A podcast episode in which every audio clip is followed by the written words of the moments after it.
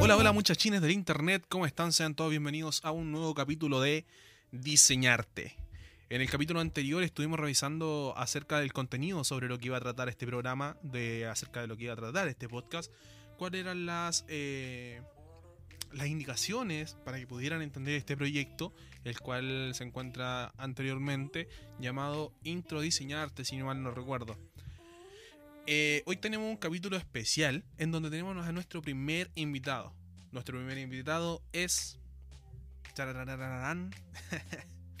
ni más ni menos que el gran Diego Alonso Cisterna Patiño, un chico de 22 años de edad, oriundo de Santiago, específicamente de la comuna de La Reina. ¿Qué sabemos de este chico? Este chico es cantante de rap, es freestyler, es rapero, un amante de las comunicaciones y la radio, un enamorado del jazz y también un estudiante de tercer año de relaciones públicas, el cual su gran amor es el periodismo y todo el área de la comunicación en general. Aparte de todo, este chico, fuera de todo lo que hace en el día a día, de su carrera, de sus trabajos de universidad, eh, tiene un grupo de, música, un grupo musical llamado Ras Jazz, y también él se encuentra en este momento dando inicios a un segundo grupo. Diego, bienvenido, ¿cómo estás? Bueno, primero que nada, muchas gracias por la invitación, gracias a todos los que están escuchando. Eh, y bueno, eh, el segundo grupo efectivamente se llama Flagrante Vals, es un grupo que estoy diseñando junto a Julián Celery, a.k.a. Domador de Conejos, un gran amigo que lo conozco por lo menos desde que vamos en segundo medio, primero, segundo medio, eh, que decidimos forjar este grupo, que estamos de a poco armando, viendo el estilo y todo lo demás, las influencias, todo eso, pero ya va tomando forma mi segunda agrupación. Qué bueno, Diego. Cuéntanos, eh, ¿hace cuánto tiempo te dedicas a esto de la música? ¿Por qué, ¿Por qué el rap?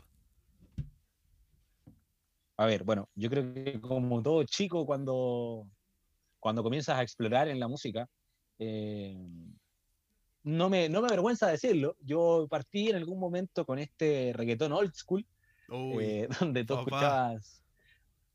Sí, donde tú escuchabas Gata Fiera, donde tú escuchabas todo, todo este gata todo este menjunje old school. Gata Bien, y empezabas así de este tipo. eso era. Eh, claro. Me dejó de gustar el reggaetón precisamente porque ya era tan, tan insistente todo este tema de, mm, de, la, de la gata fiera, de la gasolina, que como que pegaba tan fuerte que ya era como, como que me saturaba. Entonces necesitaba buscar otro estilo. Fui rockero un tiempo, de hecho mucha, eh, en muchos años estuve vistiendo de negro, yo era de los que vestía de negro, con jeans negros, con los bototos negros, con la polera de Metallica, de Slipknot, de Nirvana, muñequera. Era un rockero de tomo y lomo. Después me dejó de gustar el rock tan, tan apasionadamente. Y todo fue por una influencia, fue por una influencia de mi hermana, Camila, que en ese tiempo estaba escuchando a Nach, en ese momento. Gran exponente Estaba- español. Gran exponente. De hecho, hoy está de cumpleaños Nach Scratch, así que... Oh, qué buen dato, loco. Hoy Vamos está de cumpleaños el información querido Nach. acerca del Nach. Eh, así es. La cosa es que por ahí, por el 2009, 2010, eh, la pillé escuchando Poesía Difusa, el disco de Nach. En específico, eh, el tema Chico Problemático. Eh, y la escucho un día en la pieza con un parlante que estaba a todo ritmo con esta, con esta canción. Y en ese momento yo le digo, ¿pero qué estás escuchando? ¿Quién es? Y me cuenta ahí que es Nach Scratch y yo aluciné en ese momento eh, con ese boom bap, me quedó pegado, me quedó dando vuelta y empecé a averiguar más y a explorar y definitivamente me enamoré del rap y hasta el día de hoy creo que también es la, es la música que me ayudó a salir de, de un problema muy fuerte que tuve en la infancia. Bueno, creo que a muchos no ha- nos ha ayudado, por así decirlo, el poder escuchar este tipo de música. No tanto como por el ritmo, igual es contagioso, es diferente. Eh, hablaba también en el capítulo anterior que el rap en sí, dentro de la cultura como el hip hop, eh, enmarca una gran nostalgia, por así decirlo, ¿ya?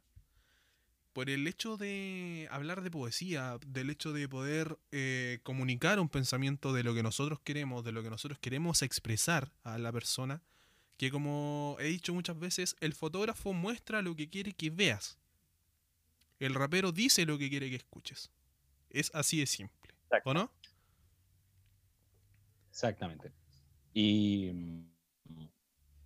claro, precisamente después de haber escuchado a Nach y de tener una gran gama de raperos eh, a mi haber, y por supuesto que son influencias de, mi hermana, eh, ocho, nueve años, conocí otra etapa del rap, que son las batallas de rap, que en ese entonces no estaban tan de moda.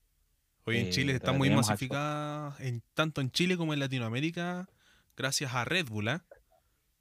Así es. Conocí las batallas de rap, donde en ese entonces en Chile no estaba tan, tan llamativo el nombre de, batallas de rap, no era tan, no, pegaba tan fuerte. Donde sí pegaba fuerte era en España. Teníamos a Satu, integrante de SFDK, compitiendo en, en, las grandes ligas de batallas de gallos. Que claro, otro nivel. llama. Claro. Eh, piezas, Ryder. Eh, el 2009 estaba recién saliendo Arcano, uno de los que hoy en día es uno de los gallos top de, del mundo Red Bull, del mundo freestyle. Y empecé tranquilamente a hacer freestyle, a hacer improvisación, para posterior empezar a escribir lo que, lo que pensaba o lo que rapeaba. Buenísima, sí, muchos, muchos empezamos antes de que esto se masificara como, como tal con el tema de las batallas. Eh, antiguamente en Chile, podemos hablar de la, de la vieja escuela, eh, se daba mucho el tema de, por ejemplo, conciertos masivos, eventos masivos donde habían hartos raperos, habían hartos, hartos grupos invitados, teníamos grandes festivales en Chile reconocidos a nivel latinoamericano, como por mencionar alguno de ellos, Planeta Rock 2010. Planeta Rock. Que cualquiera que es rapero, que le gusta la cultura, ha escuchado Planeta Rock donde se juntaban muchos MCs en ese tiempo La Velona, el Andy Portavoz, Guerrillero Oculto. Guerrillero Oculto, grandes que ahora están un poco más alejados, por así decirlo, pero no les quita ese, ese interés por la música. Aparte de Planeta Rock teníamos la Good Level, Enfermos del Rap que se llevaba a cabo en Santiago, se llevaba a cabo en Valparaíso, el Sur es Hardcore, que tuvo muchas ediciones. Y ya después fue empezando la otra fase, la rebelión de las batallas de gallo, que en Chile se masificaron al tal nivel que lo que pasaba a ser como un relleno del evento, ¿cachai? Pasó a ser lo primordial, ¿cachai? Lo, el enfoque, lo que todos iban a ver. Y los cantantes en sí, claro, los cantantes de ser principales pasaron a relleno. Y de ahí empezó a masificarse todo esto y fue no sé si algo bonito o algo malo. Escucho varias partes, he escuchado varias partes, ¿cachai? De, de distintas personas. Chuta, perdón, le pegué una patada abajo. Eh, he escuchado varios, eh, varios puntos de vista acerca de esto. Y yo no sé si sea malo o sea bueno. Siempre hay que darle paso a lo nuevo. Y mientras tengamos eso dentro, de poder escuchar, de poder reflexionar, que no solo es, por así decirlo, violencia, que no es violencia en sí, ¿cachai? Es algo de poder expresarte de manera rápida y no es fácil. No es para, nada. fácil. Entonces yo admiro la habilidad que tienen algunos cantantes hoy en día, metalingüística que está a un nivel impresionante, que para los que lo conozcan saben que es un rapero eh, que en Chile está dando mucho que hablar, también en el extranjero. Uno de los exponentes que la lleva dentro claro, freestyle claro. en Chile. Entonces, es una linda experiencia saber que empezamos desde abajo, que conocimos esos inicios por ahí por el 2010.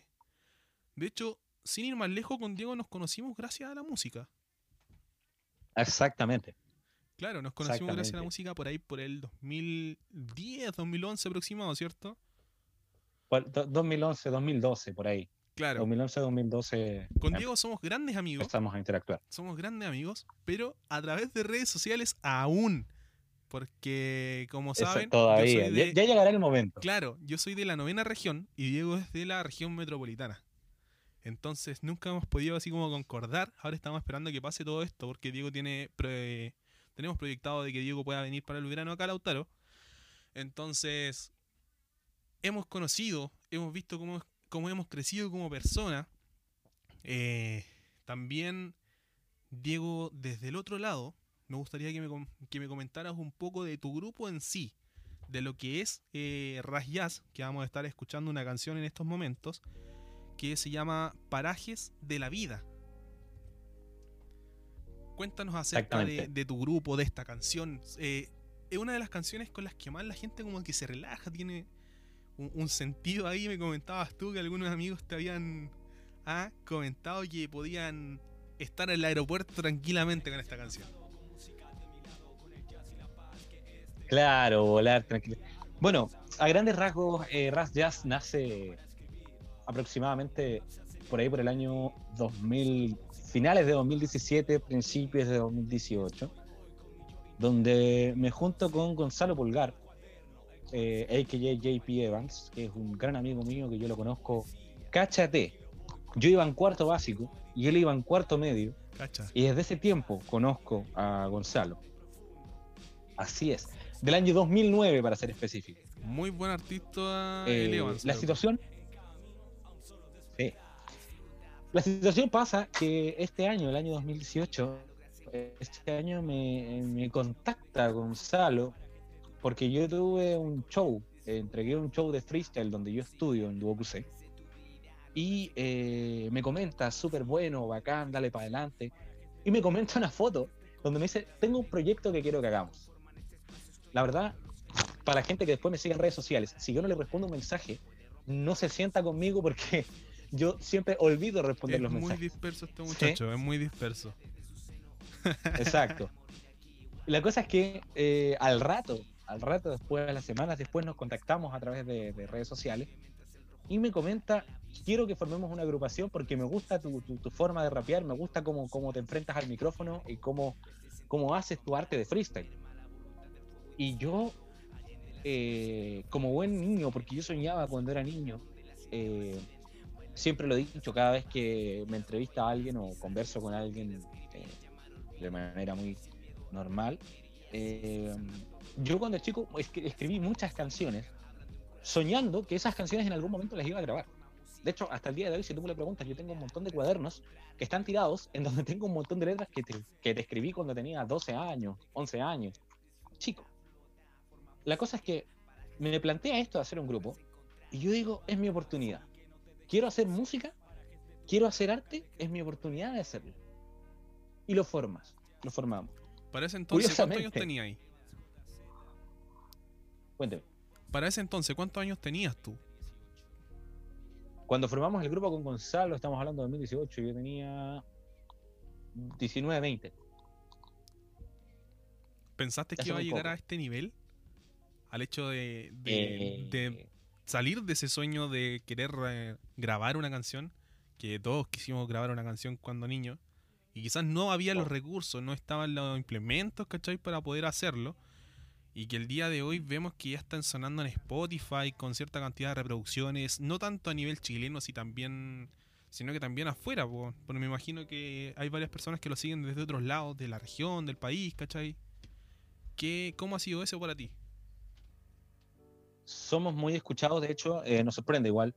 Eh, hace poco charlaba con unos amigos eh, cercanos, músicos que tengo.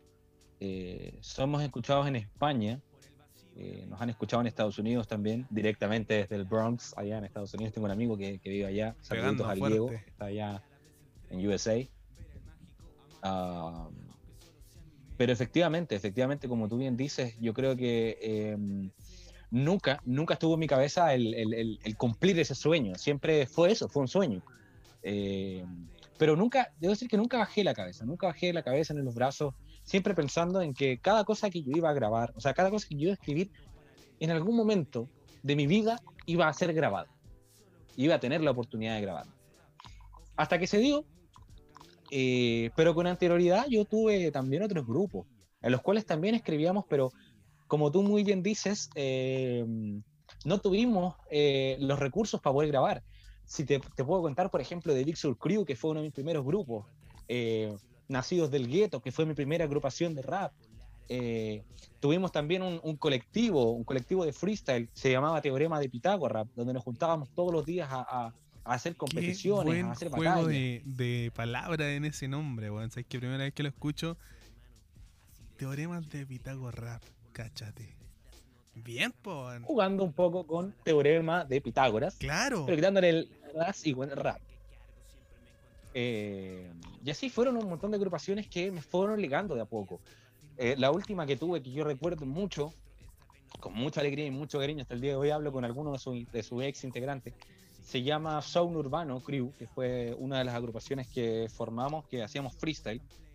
Era un colectivo de freestyle donde nos juntábamos diariamente en el Metro Bellas Artes a hacer freestyle, eh, a conversar, a tirar la talla, a intercambiar raperos, eh, intercambiar álbumes. Pero siempre, desde muy pequeño, eh, claro, como tú muy bien mencionabas anteriormente, tuve como esa, esa visión de que lo que iba a escribir en algún momento sí iba a grabar. Claro. Bueno, esta fue como la carrera musical de Diego. Pero como decía la presentación, Diego no solamente es cantante. Diego tiene otras facetas. Vamos a ir escuchando algunas canciones de, de, de Jazz. Esta canción se llama Crea Adictivo. Eh, como les contaba, Diego es un amante de las comunicaciones. Es una persona que yo conocí a través de la música, como les decía, que siempre tuvo una buena llegada con las personas. ¿El 2014, Diego, fue cuando estuviste en TVN? 2015. 2015. sí, para ser específico, el 2015 se graba un docu reality enfocado a los cuartos medios y cómo era la experiencia de los cuartos medios eh, antes de salir del liceo, la última etapa, la última, como el último año con los compañeros, ya cuatro años juntos, cómo era la experiencia. Diego, en ese, en ese tiempo tú estabas en qué curso? Segundo medio. En segundo medio. En el liceo en el cual se encontraba Diego, había una situación bastante particular, el cual hubo un conflicto donde el liceo desapareció como si, ¿cierto? Si no me equivoco. Así es. Claro, porque pasó de ser liceo a ser otra cosa, ¿cachai? Entonces quedaron eh, sus alumnos sin una casa estudiantil ya de, de por sí, ya era complejo el tema de, Era como por tema de financiamiento, si no mal recuerdo, ¿no? Mira, brevemente, así como por, contarlo, eh, hasta el día de hoy hay muchos alumnos que eh, tergiversamos un poquito la información. A muchos se nos dijo que el hijo mayor del sostenedor, de la sostenedora de este colegio, colegio particular, fue un casino eh, subvencionado, particular subvencionado. ¿Ya? La sostenedora de este colegio, el hijo de la sostenedora del colegio, no se le ocurrió la, una brillante idea, se le ocurrió una maravillosa idea que fue ir a un casino y apostar el colegio. Pero loco. ¿Eh? Apostar el colegio, el terreno en específico, y se perdió. Perdió la apuesta. Ahora, eso es un rumor. Nunca se clarificó efectivamente si eh, fue así o no. Ojalá que no, imagínate. Eh, otra. ¿Cómo? Ojalá que no. Imagínate lo que sería eso. Ah, hasta el día de hoy, hasta el día de hoy no se sabe. Otra también fue que efectivamente el colegio estaba con pocos recursos, no se podía seguir manteniendo y que eh, esa es la más creíble de todas las versiones. Claro, que se vendió para hacer una facultad de salud. ¿Ya? De una universidad. Ya, entonces, como contaba Diego, hubo un problema en su liceo y se grabó un capítulo de este docu reality cuarto medio en donde Diego relata de manera espectacular, por así decirlo, un partido entre cursos. Y ahí Diego tuvo la llegada a las comunicaciones y después de ahí me contaba sus proyectos y me decía, hermano, estoy emocionado porque relaté el partido, voy a salir en la tele, voy a estar en TVN y el loco motivado. Y yo, pero ¿cuándo van para poder verte? Y ahí me di cuenta que, claro, Diego tiene esa llegada comunicacional. En algún lugar está sonando la radio de, de comunicaciones. hablando de comunicación. Claro, hablando de comunicaciones. Entonces, hablando de comunicación. Entonces, eh, Diego conoce esta faceta, la cual ya venía experimentando hace tiempo. También, ¿fue en ese colegio o en el colegio nuevo donde estuviste a cargo de la radio?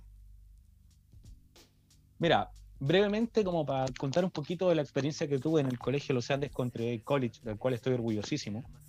Em, mm, se acerca el inspector general de mi escuela, de mi colegio, me toca el hombro y me dice, Diego, vamos a partir un campeonato de fútbol. Yo sé que a ti te encantan las comunicaciones, te gusta el relato deportivo.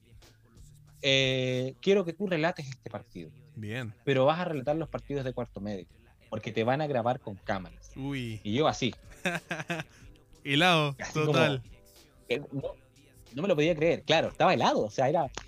Yo iba en segundo medio, o sea, ¿quién, quién en su sano juicio de pesca un pendex de segundo medio, lo agarra y lo tira frente a una cámara? Claro. Eh, tengo muy buenos recuerdos, de hecho, hasta el día de hoy, sí, Ojalá lo llegue a escuchar Alejandro Muñoz, mi querido profesor de lenguaje de esa vez. Un saludo, profe. a mí me sacaban a hacer lo que se llama en televisión Las cuñitas. Claro. Claro. Me sacaban a hacer las cuñitas, exacto. Y eh, estaba casualmente, siempre me tocaba la clase de lenguaje. Entonces, eh, profesor, tocaba en la puerta, alguien de la producción, profesor, eh, necesito Diego Cisternas para sacarle una cuña. Y claro, ahí Diego se levantaba, Oh, ¿cachai? Pecho Se de sacaba la- claramente. Orgulloso. Claro, se sacaba el polerón, permiso, aquí vengo yo, y claro, partí a grabar. Y se creía Y general hubo- pues, era TVN, weón. Eh, claro, ¿cachai? Pero eh, fue una muy bonita experiencia y como muy bien dices tú, fue una experiencia que me hizo darme cuenta que para mí las comunicaciones son, son, mi tuyo. vida, son mi todo. Yo, yo no, no, no me veo en otra área que no sea esa. Y eh, contextualizando con lo de la radio, fue el año 2017, cuando yo partí la Claro. radio. En otro colegio, eh, Colegio Santa María Reina, fue el colegio que pudo eh, lograr que yo formara una radio escolar.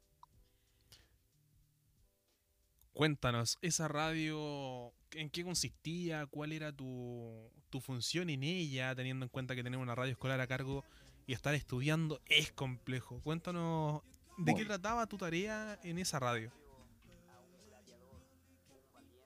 Bueno, eh, la radio, yo la, la idea de la radio siempre la tuve, la venía arrastrando desde precisamente el año 2015, en, en el colegio donde relaté partidos. Ahí se me cerró la puerta por un tema netamente de estructura del colegio, ya porque era muy creyente en una, en una postura en la cual eh, era más o menos censurado cierto contenido.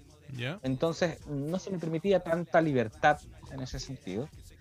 Eh, en el otro colegio donde, hice- donde sí hice la radio, eh, me costó mucho sacar el proyecto adelante, pero eh, hubieron dos personas que me ayudaron, que son Sebastián Ibáñez y eh, Ibáñez o Yáñez, ya no me acuerdo el apellido, pero El. Sebastián y eh, Mario, que fueron dos personas que me ayudaron muchísimo a sacar el proyecto adelante.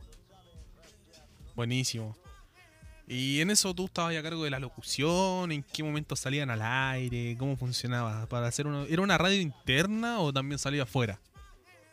Era una radio interna. eh, yo peleé porque saliéramos todos los días, en todos los recreos, pero eh, me di cuenta que era, era un desgaste para mí, tanto para mi profesor y, y- y el que nos ayudaba en ese entonces, Claro. como para mí. Era un desgaste estar todos los recreos. Entonces se me dio la posibilidad de, ok, tú tienes martes, por decir unos días, porque no recuerdo específicamente cuáles, martes, jueves y eh, miércoles. Martes, jueves y miércoles tienes radio a la 1 de la tarde. Y era de 1 a 10, aprox, que era la hora que salíamos, hasta colación. 10 para las 2, que a las 2 se cortaba porque volvía de clase. 45 Entonces yo minutos estaba todo el rato del almuerzo, ¿cachai? Haciendo radio. Buenísimo. Y era el locutor, de hecho. Buenísimo, buenísimo. Después de esto, tú sales del liceo y me dices que quieres estudiar algo relacionado con comunicaciones, que no sabías, que tenías la duda, que querías trabajar en radio. Y de la noche a la mañana me dices, hermano, voy a estudiar relaciones públicas. Algo totalmente alejado de la radio, po. de, de lo que, de lo que a ti te gustaba como, como relator desde el punto de vista, eh, por así decirlo, ¿cachai? ¿Qué te hizo estudiar relaciones públicas y por qué estás en eso hasta Claro. ahora? A ver, bueno, eh, yo creo que como toda persona que sale de cuarto medio, da una hermosa prueba que se llama PSU, que en la actualidad se llama PTU, si no me equivoco. Para las personas que, que no son de acá de Eh. Chile, que no entienden el término PSU o PTU, es la prueba de selección eh, universitaria, Universitaria. la cual todos los estudiantes que salen de cuarto medio egresados de nuestro país debían rendirla, ya sea de manera obligatoria para algunos o opcional para otros. ¿En qué consistía esta prueba?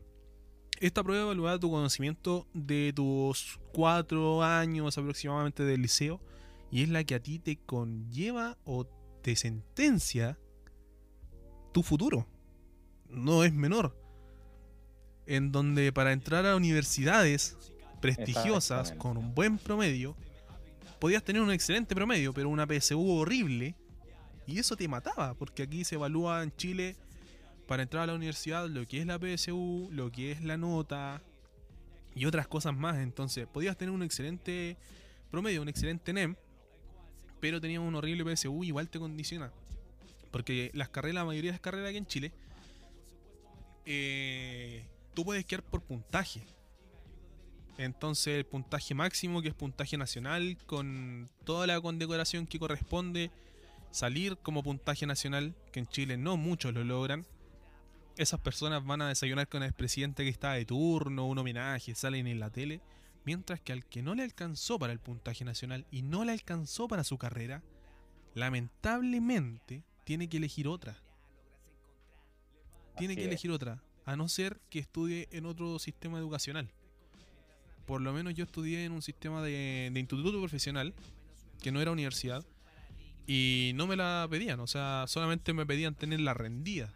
Pero creo que en tu caso no era así, en tu caso sí necesitaba el puntaje de la PSU.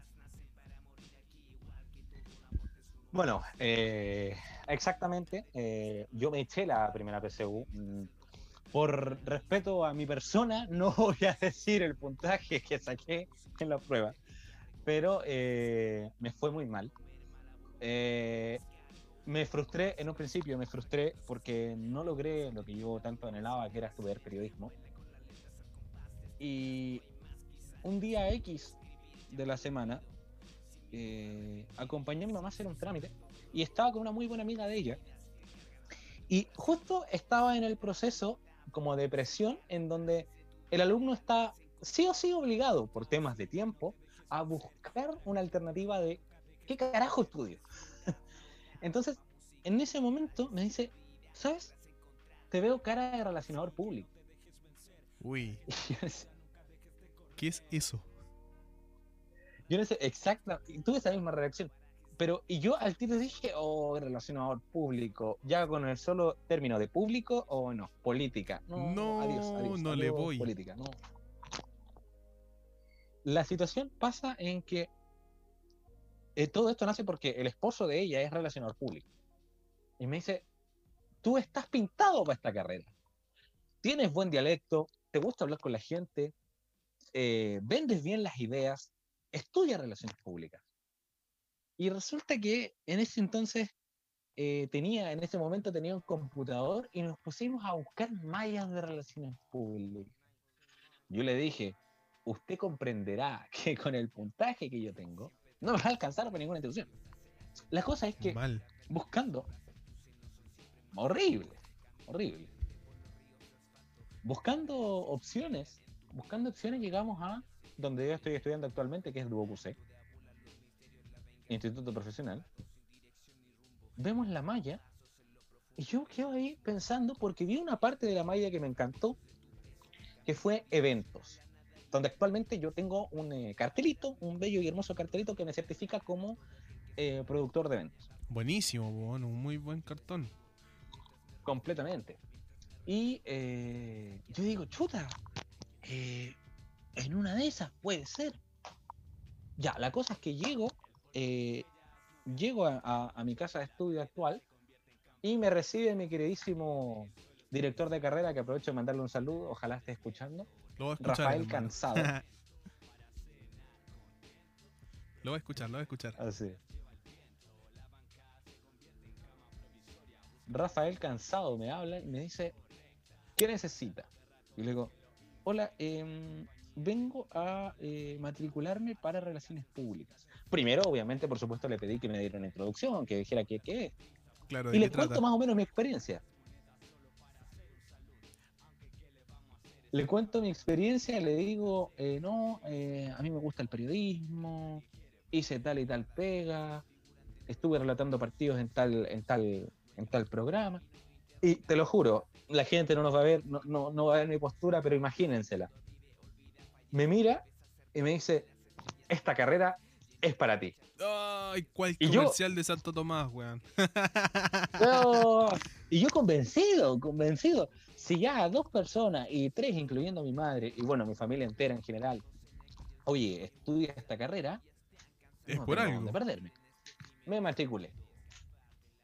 Y actualmente estoy ya en tercer año de Relaciones Públicas. Mención, ojo, mención marketing. Buenísimo. Y así es como llegamos a mi carrera. ¿Ah? El marketing. Así es. Todo da vuelta en cuanto al arte y el diseño. ¿Ah? Absolutamente. Lindo, ¿no?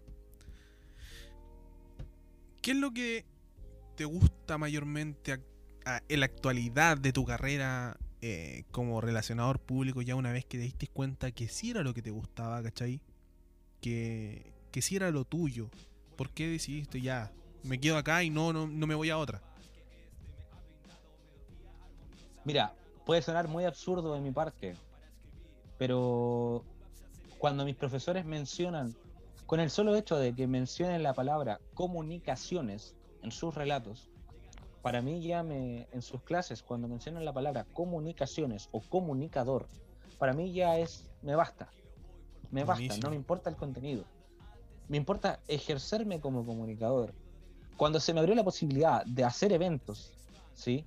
de conocer cómo funciona un evento, qué es el timing, qué es el layout, eh, cómo se organizan los- la- las sillas para los invitados, eh, el orden de las mesas, el catering. Cuando empecé a conocer ese mundo, se me abrió, se me abrió un mundo. Cuando empezamos a hablar de branding, de brainstorming, de la lluvia de ideas, eh, cómo se organiza una empresa, eh, cómo, cómo se organizan las conferencias de prensa. Para mí era un mundo, Espera un poco, espera un poco. era un mundo que era, era mi mundo, el mundo de las comunicaciones. Ya, ahora sí, hermano, es que de repente tienes algunas pegadas. Contarles, chicos, que estamos a través de una plataforma Zoom, bajando como primer capítulo de prueba este. Entonces, si de repente se escucha alguna interferencia, algunas distorsiones por el tema de las señales, de las comunicaciones. Nuevamente de las comunicaciones, que son tan importantes. Tu. Ahí tenemos la pausa, muchachos. La pausa noticiosa. Yeah. Entonces hagamos una retroalimentación de nuestra entrevista. Diego Cisterna, 22 años, estudiante de Relaciones Públicas en su tercer año, rapero, freestyler y entre muchos otros más relacionados al arte. Fue eh, un gallo, un gallo, participante de las batallas. Y llegó a las comunicaciones gracias a la pasión por transmitir. Contarles que Diego no se calla nunca. niéguemelo, amigo, niéguemelo. Lo- Los que me conocen, los que me conocen, los que comparten conmigo saben que yo no paro de hablar. Sí, es una persona con mucha facilidad, por así decirlo, para poder comunicar, para poder transmitir un mensaje. Es una persona totalmente decidida, con una convicción muy clara en lo que él quiere hacer, que es eh, comunicar, informar, eh, plasmar, dejar un mensaje, un legado en el cuanto al ámbito de las comunicaciones. Y es muy importante hoy en día. Aparte de todo esto, tenemos detrás el apoyo de tu familia me, me contabas que tu familia te había inculcado, te había propuesto que eh, era una carrera apta para ti. ¿Cómo reacciona tu mamá? Una mujer maravillosa, por lo que he visto, he podido hablar con ella. Eh, ¿Cómo reacciona ella cuando sabe que su hijo va a estudiar lo que lo que le gusta, ¿cachai? O que está estudiando lo que le gusta. ¿Cómo reacciona tu familia en este sentido?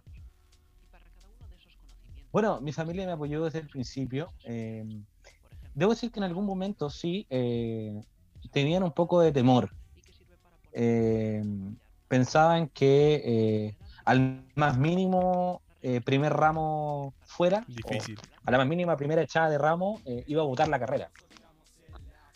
Eh, hubo, llegó un momento así muy fuerte que mi mamá literalmente no daba un peso por mí. que no- yo no iba a terminar la carrera, yo no iba. Cualquier fe, eh, claro. Pero con el tiempo se empezó a dar cuenta que efectivamente empecé a desarrollar un gusto por, por esta carrera. Como te digo, todo parte desde la base de que la carrera era de comunicaciones. Y cuando yo escuché la palabra comunicaciones, yo dije, no me interesa el resto, esto es mío. Buenísimo. Esto es lo que yo quiero hacer. Y ahí ocurre, ahí ocurre el tema de que eh, mi mamá se empieza a dar cuenta que yo eh, agarro una- un gusto por esta carrera. Eh, llego contento después a, a la casa contando, oye, no, yo aprendí tal cosa, aprendí cómo se maneja Coca-Cola, aprendí la misión, visión y valores de Coca-Cola, cuál es el, el stakeholder. Para los que no sepan el término stakeholder, se refiere a público objetivo o público de interés Claro. eh, cómo se manejan los clientes de Coca-Cola, eh, cuáles son los métodos. Y, y llegué fascinado, contento, al tiro, a inculcarles todo lo que estaba aprendiendo.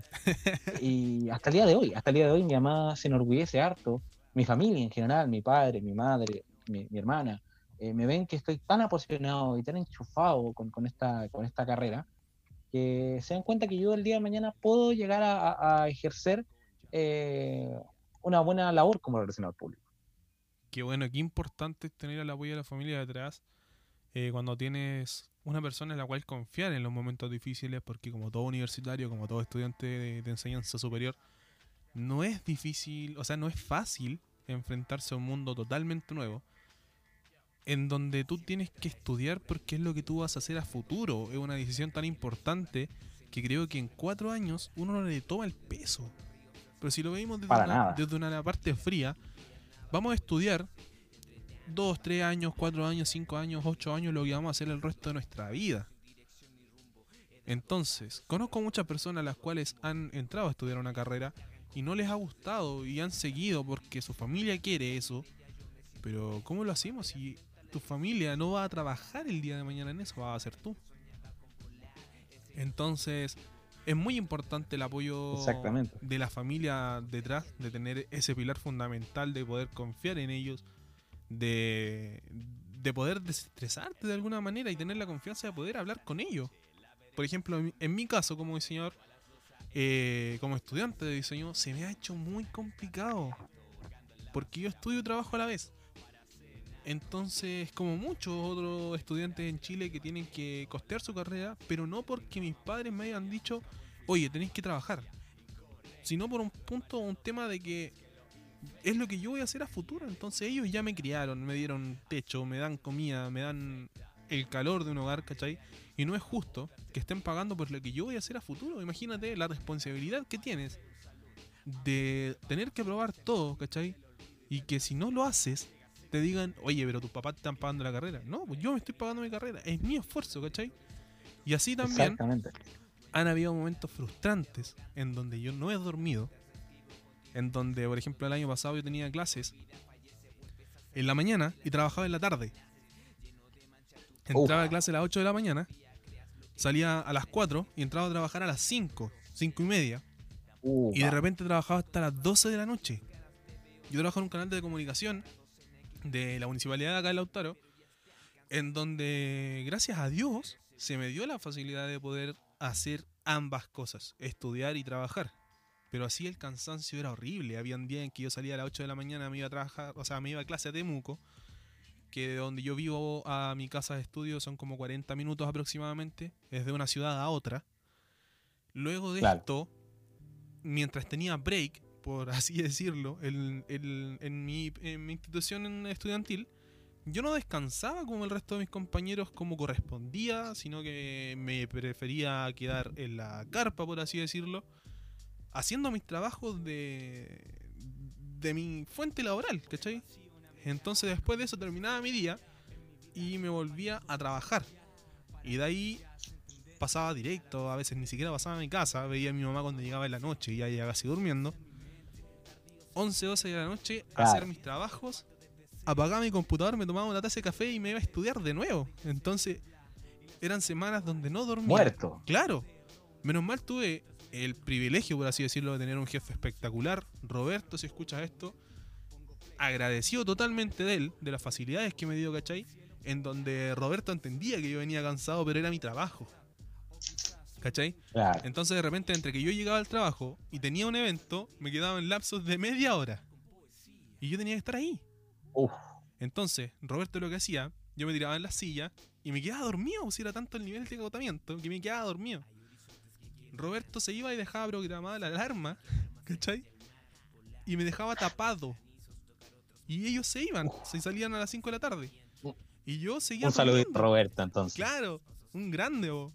Y me dejaba durmiendo. Saludito. O simplemente después él me llamaba y me decía, David, el evento. David, la actividad. Y yo bajaba a trabajar. Llegaba, descargaba el material 11 o 12 de la noche para la casa.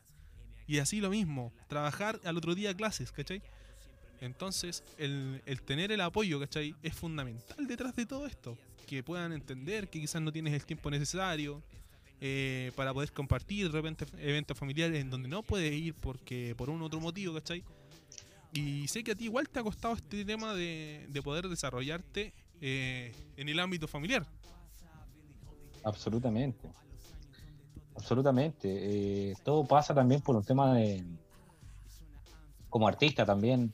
eh, había muchas veces que yo, cuando ensayábamos con Gonzalo, cuando no había pandemia, por supuesto, nos dedicábamos a escribir o, yo tenía que pegarme el pique a Puente Alto, que es donde él vive, íbamos a grabar y dejaba de ir en familia, dejaba de estar con mi mamá o dejaba de, de compartir en familia una película por ir a grabar. Un Eh, paréntesis, ¿a cuánta eh, distancia estabas de, estás de, de donde ibas a ensayar? Que yo, por ejemplo, como soy de acá, no conozco mucho en cuanto a distancia. A ver, pa- para que más o menos la gente se oriente, con Gonzalo vivimos. Nosotros acá en la región metropolitana tenemos algo que se llama el Metro de Santiago, eh, en donde yo vivo en la línea 3 del metro y Gonzalo vive en la línea 4, en el terminal Plaza Puente Alto. Yo vivo en Fernando Castillo Velasco, que es línea 3.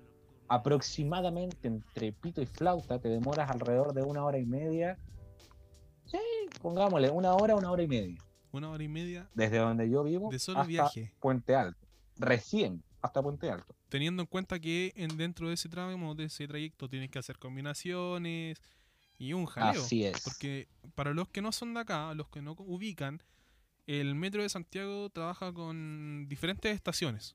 Entonces, el hecho de ya tener que cambiarte de la línea 3 a la línea 4 significan hartas combinaciones. No es tan Así simple es. como suena. Y después para llegar, cuando llegas a la estación donde está, eh, como el lugar donde está Gonzalo, de ahí caminando son por lo menos 15 minutos más. Uy, estamos hablando de casi una hora 45. Una hora 45 Solamente por de ahí. ida y el mismo trayecto de vuelta. Y el mismo trayecto. Ahora, nosotros acá en Santiago funcionamos, además de con, con el metro y las distintas estaciones, en el metro de Santiago se funciona con eh, línea express, ¿sí? que es la ruta verde y ruta roja. Me parece que la actualidad todavía sigue estando así. Hace mucho que no me movilizo en metro, por ende, eh, no, no sé si ha cambiado o no. Pero eh, hay ciertas estaciones donde, si yo voy en un metro de línea roja, no se detienen las que dicen estación línea verde. Bien, sí, Por ende, eso es, entre comillas, más expedito. Claro. Claro. Claro. Entonces, es harto el sacrificio de tu trabajo, de tu estudio y también de tu carrera musical, no es nada fácil. Lo que sí debo, debo reconocer harto que eh, Ras Jazz nos ha abierto puertas enormes. Yo los primeros shows que hicimos con Ras Jazz fueron en Dugoc, fueron donde yo estudio, eh, para diversos eh, eventos. Ah, y el más grande, del cual, si me permiten, voy a ahondar un poquito más eh, más adelante, Dale, no. fue Black Night Music, que fue el año pasado, fue el 26 de septiembre del año pasado, que fue nuestro primer show como oficial externo a gente de afuera. Que fue un muy buen show por la verdad. Una muy linda experiencia. Muy, Una muy, linda y enriquecedora. Sí. Tú puedes ser muy tímido, puedes tener eh, un nivel de reserva emocional muy grande, pero al momento de estar en el escenario te cambia totalmente la visión de, de cómo es. después te, genera esta adicción a estar en los escenarios, a estar en la tarima, por así decirlo, como conocemos los artistas, de estar sobre la tarima, de, de sentir ese, ese miedo, ese temor, ese nerviosismo. Así es.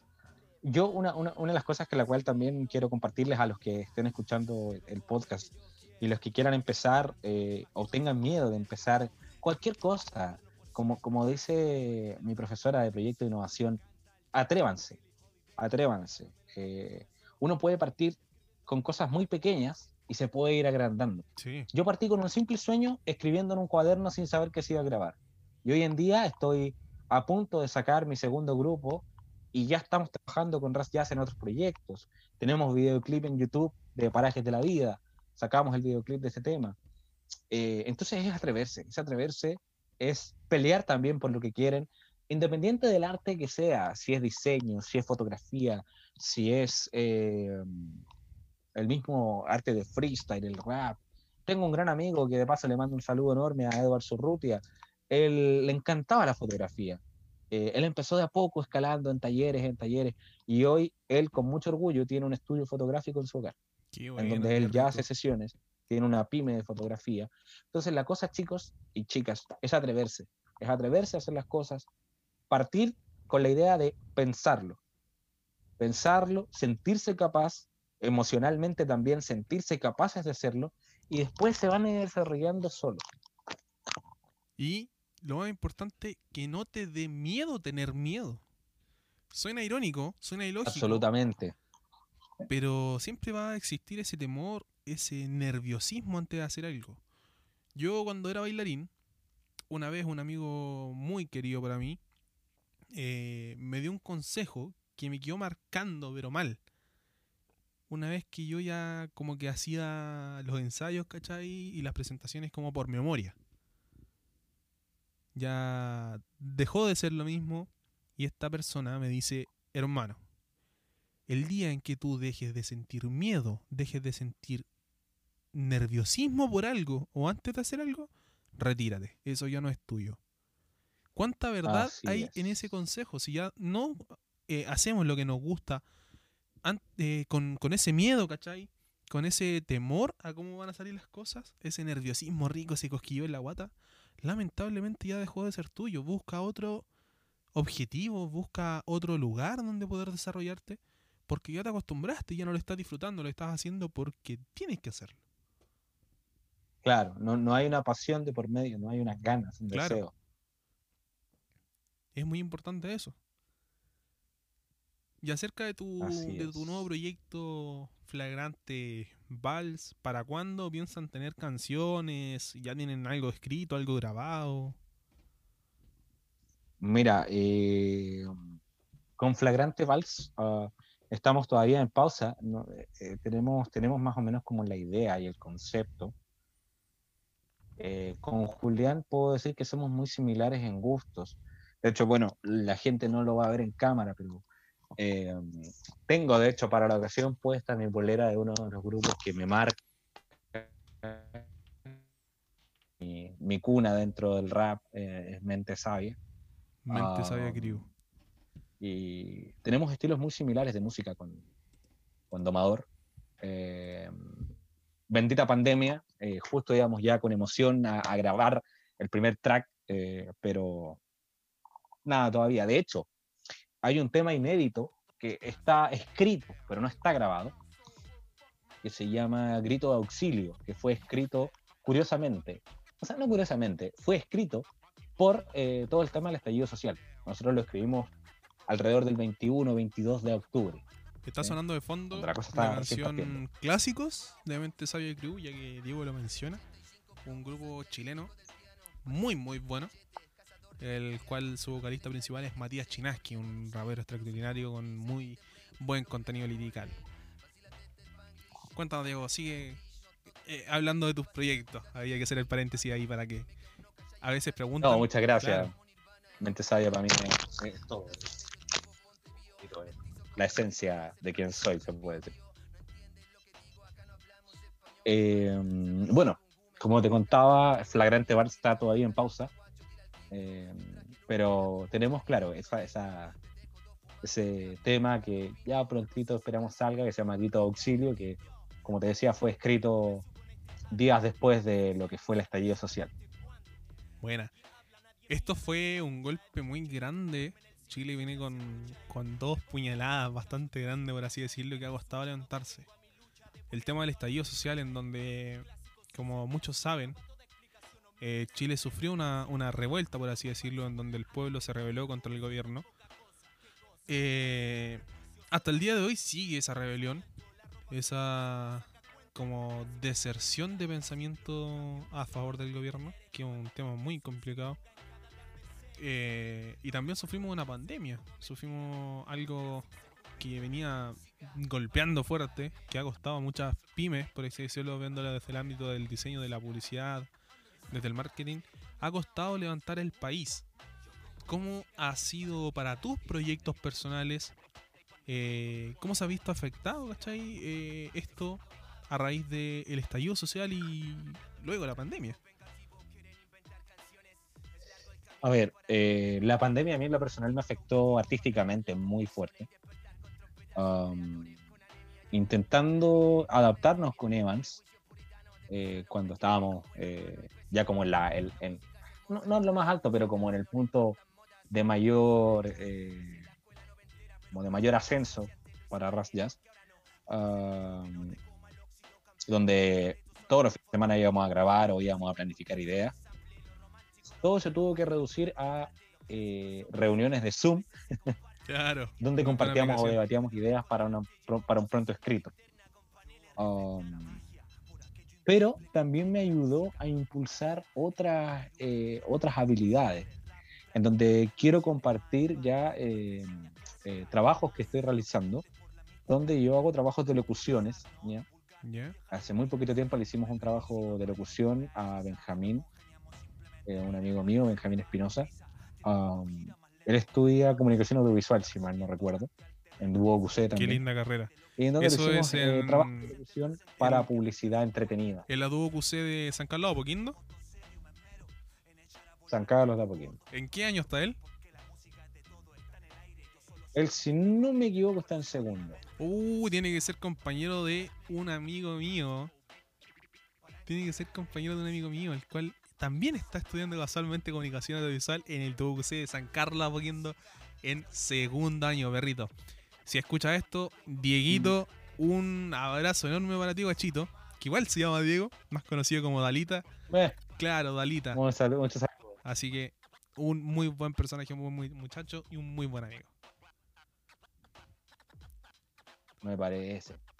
Entonces, eh, me sirvió esta pandemia para eso, para como eh, fortalecer lo que tanto llevamos hablando a lo largo del podcast, que es mi amor por las comunicaciones, pero en particular por todo lo que es la narración, relato y demás. Buenísimo. Así que cualquier cosa, aquellos que necesitan algún relato eh, de, cualquier índole, sea cuentos infantiles, sea publicidad o, lo que necesiten. Comerciales de radio. Ponemos esta voz FM para tus comerciales. Sonando despacito. La radio de Luis Fonsi. Algo así. Quería llegar a eso, hermano, a que ya por finalizar este capítulo bastante intenso, bastante interesante, concreto acerca de lo que es tu vida artística, tu vida personal, hiciera la invitación a tus redes sociales, eh, tanto tuyas como comunicador, como a las redes sociales de tu grupo. Encantado. Bueno, eh... Amigo, se pegó. bueno, a propósito, algo que no mencioné es que soy modelo también. Soy, soy, soy modelo también, así que. Uy, modelo de, pies, de zapatos. no. de anillos. modelo de zapatos, lamentablemente. zapatos de anillos. Bueno, mi Instagram es eh, J J, eh, la letra J O T A A, guion bajo Z, que es la Z E T A A. ¿Sí? Y eh, los dejo invitadísimos también a seguir las redes sociales tanto de eh, Ras Jazz como mi pronto proyecto de Flagrante Vals. Ras Jazz es guion bajo Ras Jazz, tal cual. Ahí Ras si lo puede corroborar. R-A-Z-Z Jazz. J-A-Z-Z. Entonces, JZ y Ras J-A-Z-Z. Jazz. Eso serían las redes sociales de nuestro amigo Diego Cisterna, el cual nos Así está es. acompañando en este primer capítulo, primer episodio con Y- invitados. Y el otro es Flagrante Vals en Instagram. Flagrante Vals. sí, en Instagram. Tal cual. Para que puedan escucharlo ahí. Voy a dejar las redes sociales también de, de Diego eh, y de su grupo una vez que suba este capítulo. Así que para todos los que quieran seguir a este muchacho amante de las comunicaciones, una voz sexy FM, ah, Así es. puedan seguirlo, visitarlo y también eh, apoyar a este talento nacional que hoy en día tenemos que apoyarnos entre todos para poder salir adelante. Y ya estamos dando por finalizado, Diego, tus últimas palabras antes de cerrar este capítulo. Eh, adelante. A ver, eh, quisiera cerrar, eh, quisiera cerrar mi participación. Primero que nada, agradeciendo el espacio a mi queridísimo amigo David, amigo de años. Yo ya nos hemos dicho mucho, sabemos que ya somos casi como hermanos, así que agradecer el espacio. Eh, lo mismo, decirle a, a todos aquellos que, que, que se atrevan, que se atrevan a, a sacar su, su sueño adelante. Si me permite eh, brevemente recomendar artistas. Sí, sí, artistas, sí, eso es muy eh, importante, hermano.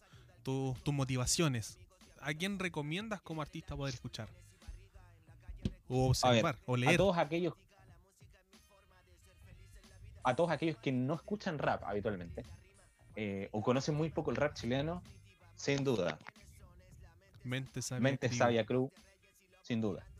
¿sí? Eh, también quiero dejar eh, invitados a que escuchen a mi colega de Flagrante Vals, Domador de Conejos, tal cual en Spotify. Domador de Domador conejos. de Conejos, tal cual. Entonces tus dos artistas a recomendar, recordemos, son Mente Sabia Crew con su vocalista Matías Chinaski, el cual está sonando en estos momentos, y a tu gran amigo y colega de Flagrante Vals, a El Domador de Conejos en Spotify. Así es. Y bueno, además está decir Ras Jazz también en Spotify. eh, pueden encontrar nuestro primer EP ahí, volumen 1. Nuestro volumen 1 ahí lo pueden encontrar en Spotify eh, con, harto, con hartos temas. Y por supuesto también un breve espacio para eh, recomendarles no solamente rap, sino que recomendarles jazz también. Como muy bien lo dijo David, yo soy un amante del jazz. Es un estilo que me gusta muchísimo. Eh, para aquellos que no conozcan mucho el jazz eh, y quieran introducirse ya a esta, a esta música, a esta bella arte del jazz, brevemente les puedo recomendar a Charlie Parker, uno de los que más me ha influenciado, a Charlie Bird Parker. Um, también les puedo recomendar a la fabulosa voz de Aretha Franklin. Uy, uh, Ocho. ya, ya con eso usted me lo dijo. lo colocaría, pero Eh, Spotify me baja. Pero, Aretha Claro. Franklin, hermano, pedazo de voz femenina. Charlie Parker, Aretha Franklin y por último finalizo con Miles Davis. ¿sí? Miles Davis es otro, otro de mis artistas favoritos en. Buenísimo. Hermano, te veo un poco pegado. Y cerrar, cerrar mi recomendación de rap con, creo yo, a mi juicio, una bomba del rap en español. ¿Estamos bien? Dale, dale. Te perdí de nuevo, guacho.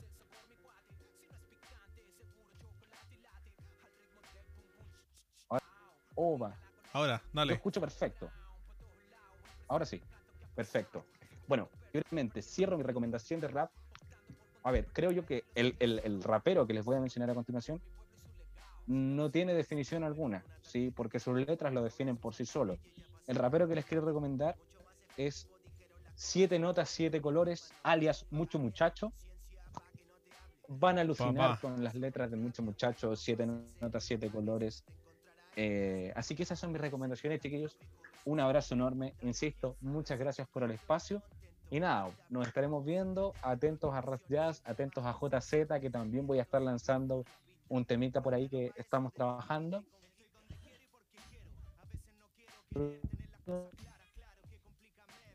Perdimos a Diego un poquitito. Esto pasa a estar a la distancia. Claro. A ver, a ver ahí. Ahí sí, bro. Ahora sí. Ahí sí. Bueno, se alcanzó a escuchar la recomendación. Lo sí, importante. todo. El agradecimiento igual, hermano. Para finalizar este primer capítulo con invitados, agradecerte, Diego, por eh, aceptar estar acá esta noche, siendo exactamente las 22.42 de la noche del día primero, primero, primero, primero, primero, weón. El primero de octubre del 2020 cómo se nos pasó el año, increíble, increíble cómo pasó esto. Volando. Volando. Agradecerte, Diego, nuevamente por tu participación en este primer capítulo de eh, versión invitado de Diseñarte. Un capítulo bastante bonito, bastante agradable de poder conocer tu otra parte personal, de conocer tu ámbito eh, artístico, comunicacional. Para mí es un honor tenerte como primer invitado y dejarlo a todos cordialmente invitados, valga la redundancia, para poder escucharnos próximamente con otro gran artista, eh, esta vez regional, conocido internacionalmente también como lo es Carlonchos del Carloncho del Cautín, eh, un artista, uff, ¿para qué te cuento? Es un cantautor el cual tiene una historia bastante larga en el, en el ámbito musical. Entonces, dejarlo invitado cordialmente para que puedan sintonizarnos a través de esta plataforma digital como es Spotify y Anchor. Que mencionar que Carloncho del Cautín yo lo conocí con ese nombre, actualmente Carlos de Cruces. Eh, dejarlos invitados, como les digo, a poder sintonizarnos en el próximo capítulo. Ya creo que será la próxima semana, depende cómo ande todo esto. Eh, a visitar a Diego en sus redes sociales, JZ, eh, Flagrante Vals y también Ras Jazz en Instagram. Y también dejarlos cordialmente invitados a eh, seguirme en la cuenta de Diseñarte, Diseñarte en, en Instagram y agradecerles por haber escuchado a la persona que llegó hasta esta instancia de conversación, agradecerlo totalmente y dejarlos, como les digo, invitados nuevamente a poder compartir, escuchar y también sintonizarnos en un nuevo capítulo. Así que esto sería todo por ahora, muchachos. Para mí, David Sánchez, un honor tremendo haber tenido esta conversación con Diego y nos estaremos encontrando en un nuevo episodio de Diseñarte. Así que chicos, chicas, muchas gracias por escucharnos, por este momento de conversación y nos estaremos escuchando. Chao, chao.